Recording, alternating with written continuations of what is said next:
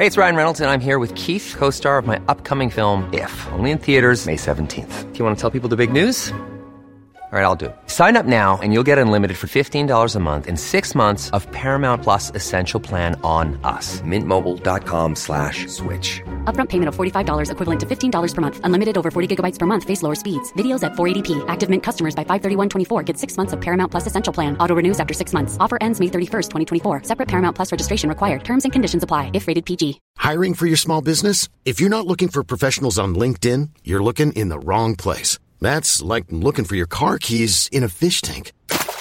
LinkedIn helps you hire professionals you can't find anywhere else, even those who aren't actively searching for a new job but might be open to the perfect role. In a given month, over 70% of LinkedIn users don't even visit other leading job sites. So start looking in the right place. With LinkedIn, you can hire professionals like a professional. Post your free job on linkedin.com slash achieve today. La sangre es vital transporta hormonas, nutrientes y oxígeno, y elimina los productos de desecho. Pero, a pesar de toda su complejidad, algunos animales la ven simplemente como alimento. Mientras crecemos aprendiendo a proteger nuestro precioso fluido de los chupasangre, como los murciélagos, las sanguijuelas y las chinches, ellos no tienen el monopolio de su sangriento deseo. Animales inesperados desde caracoles hasta pájaros y polillas se han unido a la fiesta.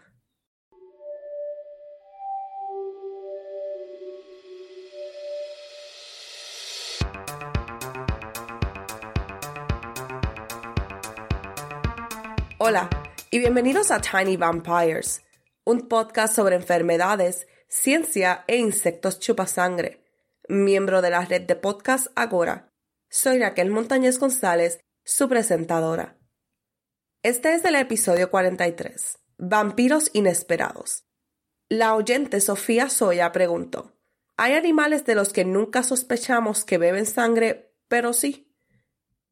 Antes de adentrarnos en el extraño e inesperado mundo de los monstruosos chupasangre, tengo dos anuncios importantes. El primero, y que tiene que ver con el podcast, es que estamos agregando otro miembro al equipo de Tiny Vampires. Este podcast siempre se ha tratado de brindarles a las personas los descubrimientos científicos que desean conocer de una manera práctica y fácil de digerir. Claro, si es que estamos haciendo nuestro trabajo correctamente. Desafortunadamente, aunque la ciencia es bastante universal y los descubrimientos científicos los realizan investigadores de todo el mundo, la información casi siempre se comparte en inglés. Es por eso que me uní a este podcast hace tres años para difundirlo en español. Ahora, una gran amiga de la familia de Raven, Wei Sun, será la presentadora del programa en chino. Las tres somos completamente voluntarias y no ganamos dinero realizando el podcast. Nos encanta la ciencia y nos encanta compartirla con ustedes, personas curiosas. La segunda noticia, y que debía haberles comentado antes, es que ya no soy estudiante doctoral de la Universidad de Notre Dame. Logré defender mi tesis doctoral el pasado 11 de noviembre del 2020 y obtuve mi grado en enero de 2021. So, como decimos mis amigos y yo en son de broma, sí, ya soy la doctora Raquel Montañez González, pero seguiré siendo Raquel para ustedes mis oyentes. Rápidamente me uní a la Facultad de Notre Dame en donde fui profesora adjunta el pasado semestre entre febrero a mayo. Y andaba buscando trabajo y un lugar donde vivir. Así que les agradezco su paciencia en esta gran etapa de transición en mi vida en la cual no publiqué episodios. Eh, me alegra poder comunicarles que continuaré como profesora a tiempo completo en la Universidad de Notre Dame por el año académico 2021-2022. Ahora bien, vamos al maravilloso mundo de los vampiros sorprendentes. La alimentación con sangre es un estilo de vida más común de lo que podrías pensar. Aproximadamente 30.000 especies de animales lo hacen. Y, aunque pensamos en los artrópodos como los principales culpables, considerando que incluye mosquitos, garapatas, pulgas y chinches, los artrópodos constituyen menos de la mitad de los organismos que consumen sangre. Gran parte de la mitad restante probablemente sea absorbida por diferentes tipos de gusanos parásitos como sanguijuelas y anquilostomas. Pero unos pocos son animales de los que es posible que nunca sospeches basándose únicamente en su apariencia o en nuestras suposiciones normales sobre cómo viven los animales como ellos. El estilo de vida vampírico ha evolucionado muchas veces, hasta 21 veces solo en los artrópodos, porque es una buena fuente de alimento. La sangre es abundante. Encuentras cualquier vertebrado y has encontrado sangre. La mayoría de los bebedores de sangre no toman lo suficiente por sí mismos para matar su fuente de alimento y la presa está constantemente produciendo más. Entonces, a diferencia de los consumidores de carne, un alimentador de sangre puede volver a la misma fuente una y otra vez. Para algunos, como los piojos, simplemente se instalan en el anfitrión, lo que permite que generación tras generación viva y muera en la misma fuente de sangre. La sangre también es bastante nutritiva, llena de proteínas, agua y sal, además de algo de grasa y azúcares. Principalmente pensamos que los que se alimentan de sangre van tras las proteínas. Después de todo, eso es lo que buscan los mosquitos y los murciélagos. Pero los otros ingredientes no deben pasarse por alto como una razón sólida para comer. La sangre es casi la mitad de agua. En dos de las islas más aisladas de Galápagos, donde el agua dulce es escasa, algunos pinzones han evolucionado para complementar su dieta con sangre durante las sequías. Usan sus picos afilados para picar las plumas de las aves marinas que son muchas veces su tamaño hasta que sangran y luego lamen la sangre.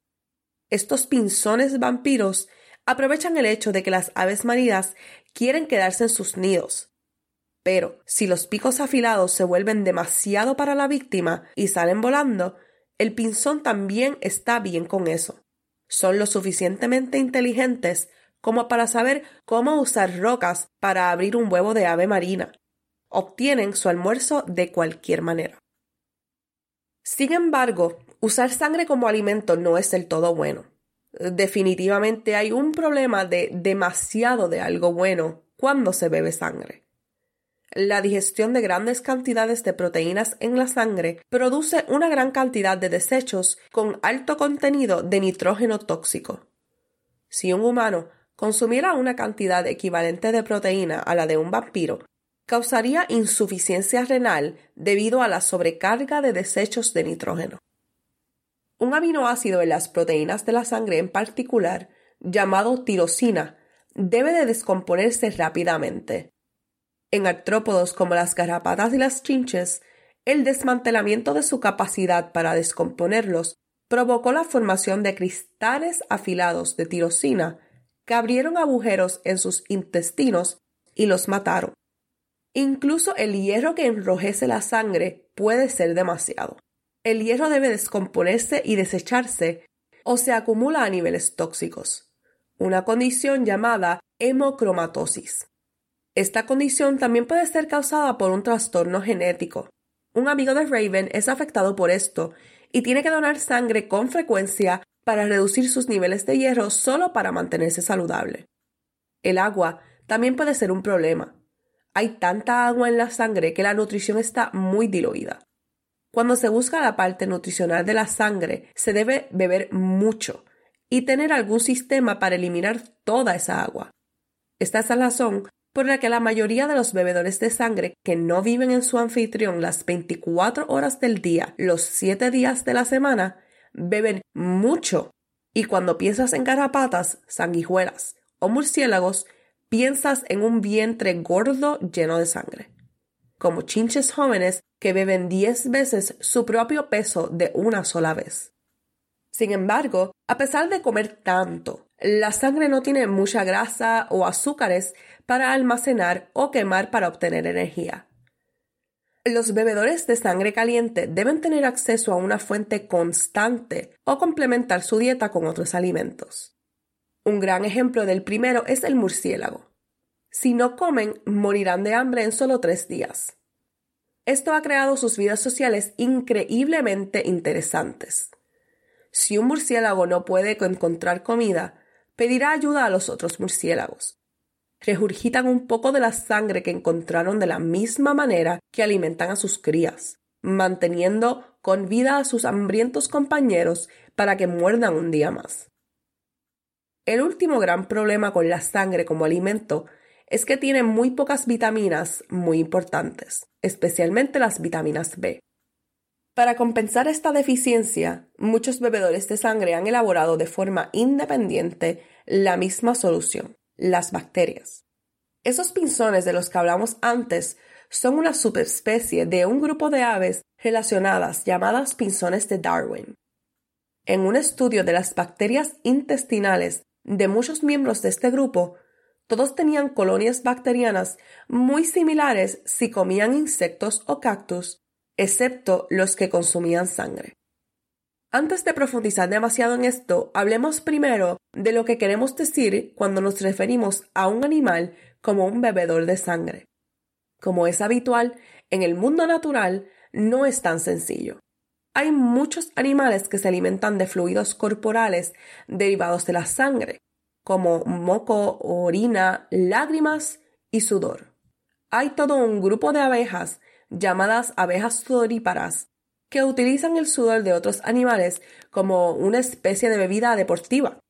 Al igual que la abeja estereotipada, se alimentan principalmente de néctar de flores y polen, pero necesitan sal y la obtienen lamiendo mamíferos sobrecalentados.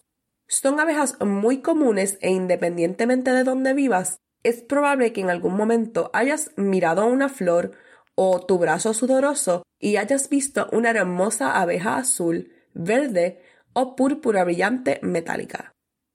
Entonces, estoy segura de que todos podemos estar de acuerdo en que el sudor y las lágrimas no son sangre, y que las abejas del sudor no cuentan como vampiros sorprendentes.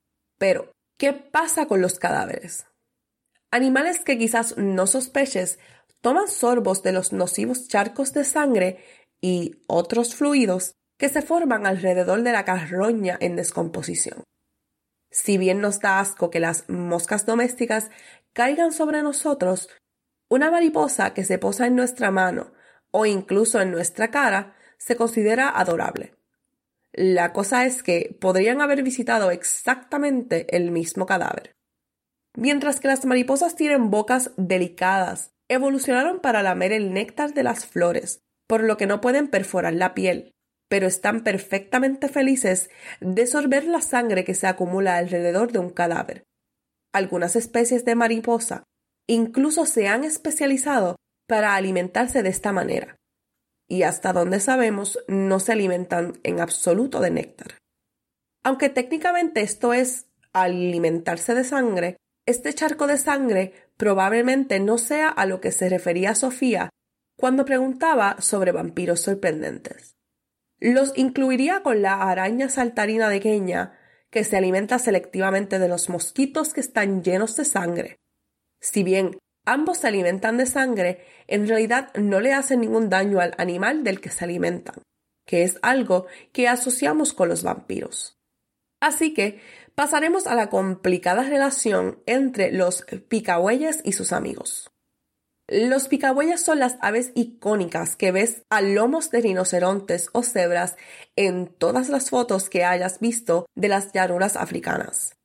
Son el arquetipo de la relación mutualista, la relación que una persona promedio e incluso algunos científicos etiquetan erróneamente como simbiótica. La historia que se cuenta a menudo sobre el picabueyes es que come garrapatas y otros parásitos de su gran amigo animal. El pájaro recibe una comida y el rinoceronte recibe un servicio de limpieza. Todos están contentos.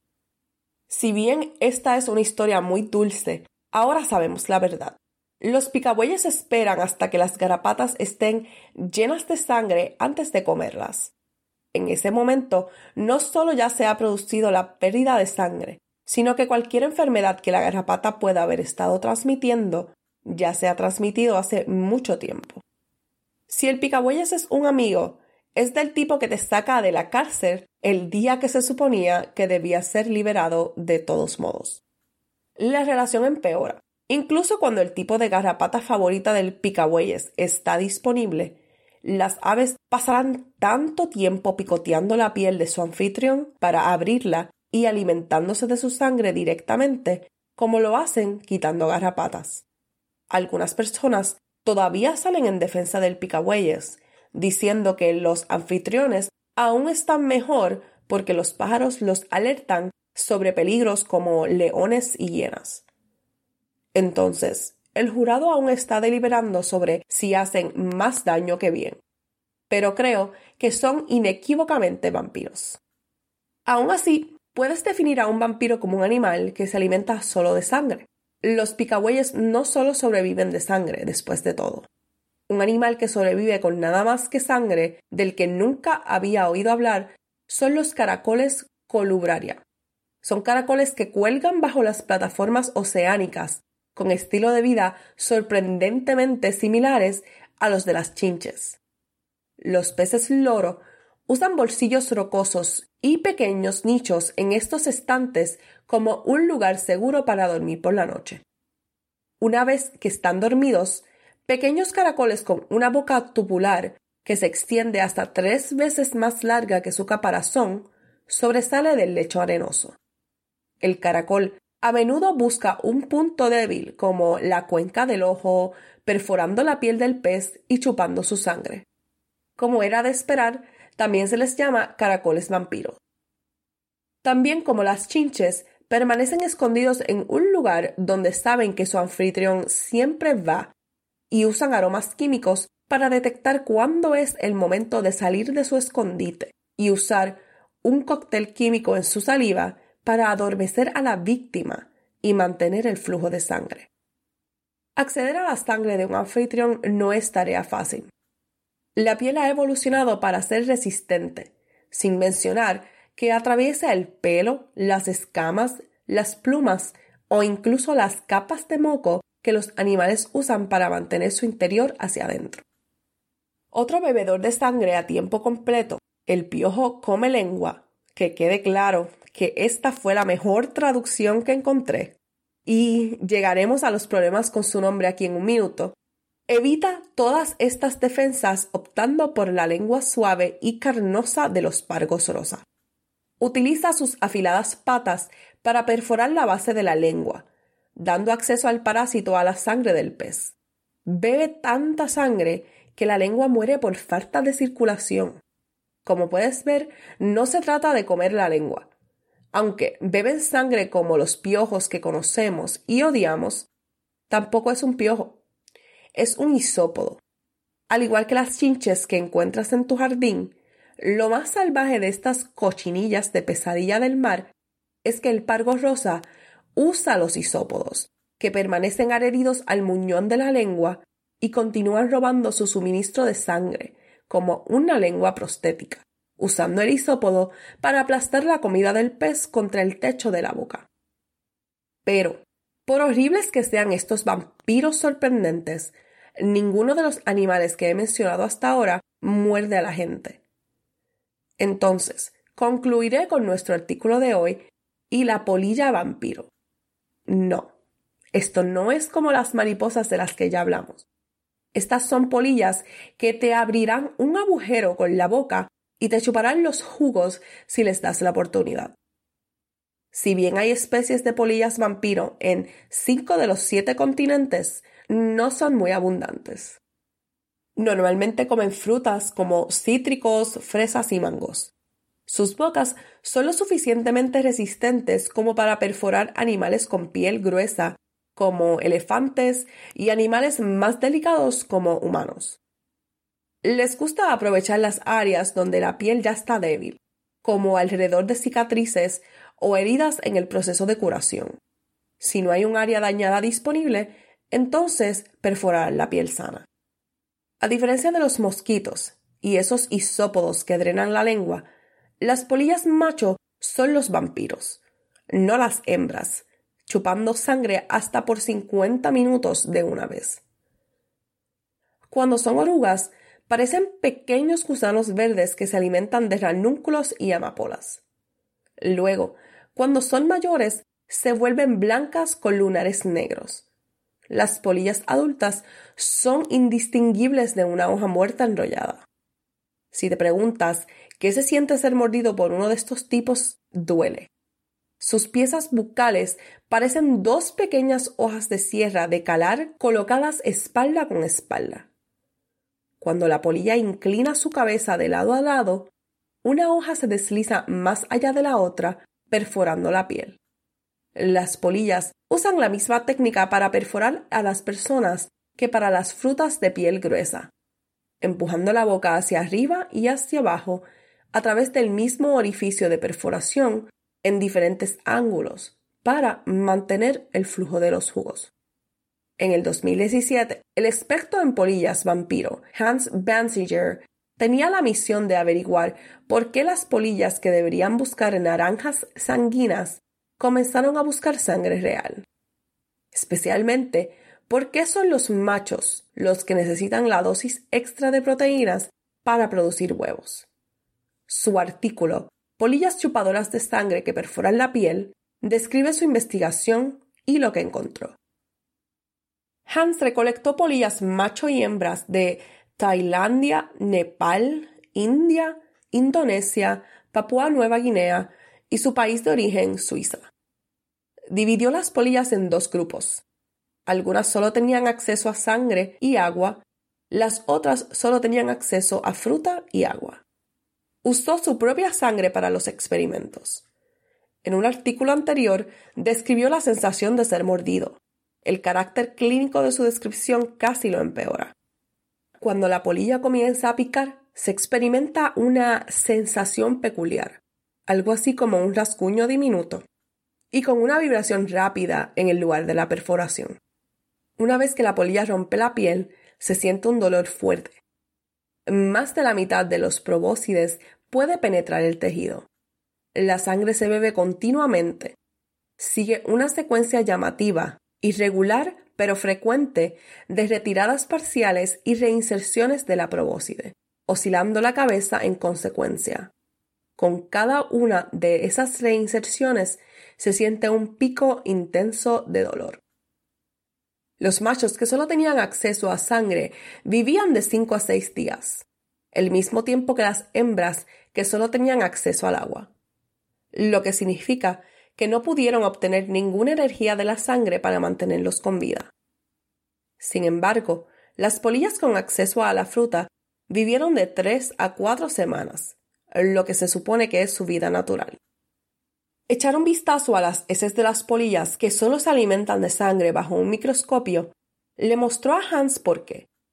Los glóbulos rojos en las heces de las polillas estaban completamente intactos aunque estaban bebiendo la sangre, aparentemente no eran capaces de abrir las células sanguíneas para obtener la nutrición interna.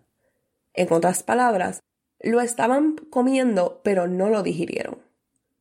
Esto lleva a la pregunta, si las polillas vampiro macho no pueden obtener energía al digerir la sangre, ¿por qué pasar por todos los problemas y correr el riesgo de ser aplastadas? Aparte de los glóbulos rojos, la sangre es efectivamente agua salada. A diferencia de los pinzones sedientos de sangre en Galápagos, estas polillas viven en áreas con abundante agua. Entonces, eso dejó una última cosa que las polillas podrían estar buscando. Sal. Para probar esta idea, Bansinger utilizó una técnica llamada espectrofotometría de absorción atómica para ver cuánto sodio había en su sangre antes y después quisiera un viaje a través del tracto digestivo de las polillas. A nuestros oyentes australianos les complacerá saber que esta técnica de espectrofotometría de absorción atómica es de diseño australiano. Aunque suena de alta tecnología, su funcionamiento es bastante sencillo. Comencemos con algunos hechos básicos. Si se agrega energía a cualquier elemento, brillará y emitirá su propia longitud de onda de luz particular. La longitud de onda es la huella digital de color de ese elemento. Por ejemplo, el hidrógeno se ilumina en rojo y el mercurio en azul. Otro hecho básico es que Cada elemento no solo emite su longitud de onda característica, sino que siempre la absorbe también. La máquina de espectrofotometría de absorción atómica aprovecha estos hechos para medir la cantidad exacta de un elemento en una muestra. En este caso, cuánto sodio hay en la sangre de Basinger y cuánto hay en la caca de la polilla. Primero, la máquina tiene una lámpara, pero la bombilla que contiene está hecha con el elemento que buscan los investigadores. En este caso, una lámpara de sodio. Hace brillar la longitud de onda característica del sodio a través de una llama. Esa llama atomiza la muestra, unas gotas de sangre de Basinger. La luz golpea los átomos de sodio en la muestra y son absorbidos. Luego, un detector en el otro lado de la llama recoge la luz que queda. Ninguno de los otros elementos como el carbono, el hierro o el nitrógeno en la sangre absorbería la luz de la lámpara porque no es su longitud de onda característica. Por lo tanto, en el improbable caso de que no tuviera sodio en la sangre, el detector captaría el 100% de la luz creada por la lámpara. Cuanto más sodio haya en la muestra, más tenue será la luz captada por el detector. Supongo que Basinger tenía sangre humana totalmente normal, con un nivel de sodio de aproximadamente 9 gramos por litro de sangre. Cuando examinó las heces de las polillas macho, que solo se alimentaban de su sangre, a través del mismo proceso de atomización, descubrió que las polillas habían almacenado entre el 84 y 94% de la sal y habían eliminado el resto. Si el sodio no es necesario para que sobrevivan las polillas vampiro, ¿para qué lo están usando? Bueno, no lo sabemos con certeza, pero sí sabemos que muchas polillas y mariposas machos van tras la sal. La hipótesis actual es que transfieren la sal con su paquete de esperma. El macho, que proporciona a su pareja durante el sexo, tiene un dulce término científico llamado regalo nuptual. Se cree que el regalo de sodio compensa la pérdida masiva del 75% de sus reservas de sal que ocurre cuando pone sus huevos. Así que está tu interesante lista de animales que no habrías adivinado que eran vampiros, pero que son polillas sedientas de sangre, dos tipos diferentes de pájaro, chinches marinos y caracoles chupadores de sangre súper furtivos. Recuerda, si tienes una pregunta sobre un vampiro diminuto envíanoslas a Twitter arroba tinyvampirepod y Facebook también, o a través de la sección de contacto de nuestra página web. También informe a sus amigos que Tiny Vampires ahora está disponible en los tres idiomas más hablados del mundo. Trabajamos muy duro para hacer que este podcast sea divertido, fascinante y accesible, y realmente apreciaríamos que lo compartieras. Gracias a la música y el sonido de Title Card por nuestra música de introducción y salida. Hasta la próxima y recuerda que hay muchos vampiros por ahí. Haz tu mejor esfuerzo para mantener tu sangre en tus venas.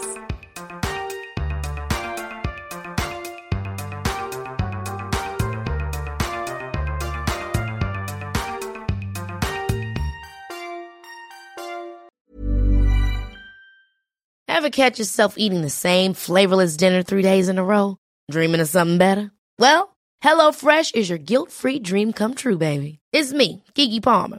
Let's wake up those taste buds with hot, juicy pecan-crusted chicken or garlic butter shrimp scampi. Mm. Hello Fresh.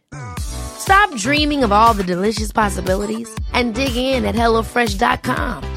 Let's get this dinner party started.